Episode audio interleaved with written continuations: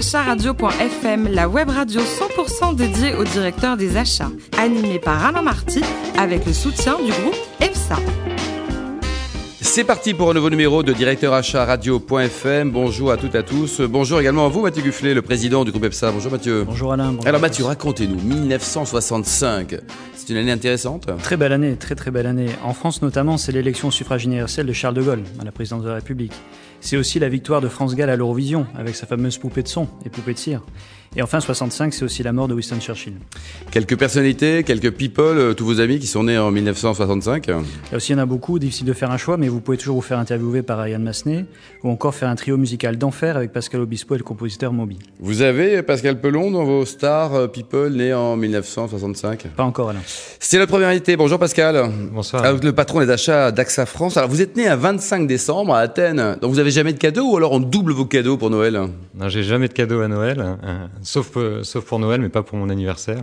Donc, euh, on s'arrange pour le fêter plus tard en juin. Vous Donc, avez comme été ça, j'en ai frustré, deux tout fois dans petit, l'année. ça va, tout va bien maintenant. hein. Ça va, tout va bien. Bon, vous êtes ingénieur agronome, doublé de l'IAE à à Grenoble. Un souvenir de votre premier job chez Pomona. Là, vous bossiez 6 sur 7. hein. Oui, on travaillait beaucoup, beaucoup. On euh, se levait très tôt et on était souvent mis à contribution pour euh, euh, pour euh, aller aider les, les, les, les employés dans les entrepôts. Donc ça, c'est un souvenir qui est, qui est très, très fort C'est pour un moi. bon ouais. complément de formation, en quelque C'est part. un aussi, quoi. excellent, un excellent, un excellent complément. ouais. Alors ensuite, les comptoirs modernes, Promodès qui va devenir Carrefour. Sept années au total qui ont été importantes dans votre carrière.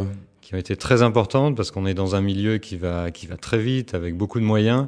Euh, c'est le monde de la grande distribution et euh, c'était le, le, le, le temps encore où ça évoluait euh, très très vite et de manière très positive. Voilà. En 2000, vous allez passer, si je puis dire, de l'autre côté de la barrière, en intégrant donc Danone, d'abord chef de groupe, puis après patron des achats. Exactement, j'ai travaillé en filiale chez Evian Volvic hein, et puis ensuite euh, patron des achats euh, au groupe Danone pour la partie informatique et, et médias. C'était une belle aventure. Et c'était une très belle aventure ouais, avec beaucoup de beaucoup beaucoup de méthodologie et j'ai beaucoup appris chez, euh, dans l'industrie. ouais. Dans l'industrie Danone, c'était fini en 2006 et vous avez tenté l'aventure entrepreneuriale de reprendre une boîte familiale. Exactement. Donc euh, Dans quel métier là, l'entreprise C'était dans le monde de la vidéosurveillance. hein. Voilà, les clients étaient euh, des, des- des banques, les grandes banques françaises. Et euh, voilà, c'est une, euh, une aventure passionnante puisque c'est la reprise d'une PME avec euh, vraiment le, un travail d'entrepreneur euh, et avec euh, la sensibilité au, au, euh, au compte en banque et, et, euh, vraiment une, une nécessité de tous les instants de- d'arriver à trouver des affaires pour, euh, pour, euh, pour que tout ça se fonctionne. Et l'entreprise faisait combien de chiffre d'affaires C'était euh, 3 millions d'euros de chiffre Comment est-ce qu'on finance Parce que vous voyez, pour- alors même si on est bien payé à vendre vos anciens métiers, quand même, il faut des sous pour financer tout ça. J'avais, j'avais un contrat avec euh, l'entreprise que j'avais ciblée et donc en fait j'étais indépendant et, et consultant de, de cette entreprise. Bon, en 2008, enfin, vous arrivez dans votre nirvana professionnel chez AXA. Alors un mot sur ce, ce métier, le groupe du métier. Au total, le chiffre d'affaires est tutoie au niveau mondial presque 100 milliards. Presque 100 milliards, de- 100 de, milliards chiffre d'euros. d'affaires et 23 pour la France. ouais, un Ouais, petit peu moins. et plein de métiers différents. Et avec des métiers, euh, bah, l'assurance, la banque, hein, euh, la- la- la- tout- tout- toute la partie investissement également. Euh, voilà, donc c'est, c'est les services financiers en général. Ouais. Donc vous, votre job, donc vous êtes patron des achats France. Votre chef, vous vous reportez auprès de qui Je suis à la direction financière de d'AXA France et je reporte au, au patron de la, la stratégie euh, contrôle de gestion et achat. Voilà. Mathieu Gufflet Oui, on voit dans votre parcours, et, et ça c'est très intéressant, que vous attachez beaucoup d'importance à l'achat responsable. Comment peut-on allier cette euh, dimension avec la performance achat Et d'ailleurs, est-ce que c'est opposable ou complémentaire Euh, Je crois que c'est dans, dans notre ADN, c'est c'est quelque chose qu'on qu'on fait pas en plus, c'est que- c'est quelque chose qu'on fait euh, en permanence dans toutes nos réflexions, que ce soit la sélection de nos fournisseurs, les cahiers des charges, et, de- et donc en fait c'est pas c'est pas une contrainte, c'est vraiment une manière de réfléchir euh, différente. Alors, Vous avez parlé des différents métiers. Est-ce qu'au niveau achat, justement, il y a une organisation par métier Est-ce qu'il y a une organisation au niveau global, corporate, national Comment ça se passe au niveau achat Alors, il y a une organisation au niveau corporate et il y a des organisations locales. Euh, c'est assez transversal. On, on est plutôt sur des catégories d'achat euh, transversales, donc il n'y a pas de spécificité métier pour, euh, pour ce qui est de ma responsabilité.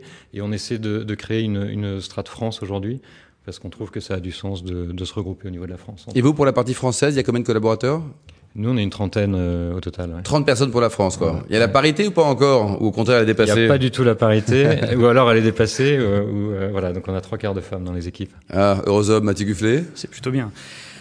D'ailleurs, par rapport à ça, j'avais une question sur les, les- les différences que vous avez pu rencontrer dans un monde, euh, alors peut-être d'ailleurs plutôt très masculin comme chez Danone, très industriel en tout cas, par rapport à un groupe de services. Est-ce qu'au niveau achat, il y a des vraies différences Alors il y a des vraies différences. Euh, Aujourd'hui non, parce que je suis arrivé à, à amener la direction des achats d'AXA France au niveau de, de, de maturité de celle de l'industrie. On achète moins de bouteilles chez AXA quand même, non Voilà, on achète moins, pas, pas de matériaux, mais dans le, dans le monde des services, c'est très similaire en fait. On retrouve la même chose, que ce soit les achats informatiques ou les achats de, de services en général, on, on achète les mêmes choses.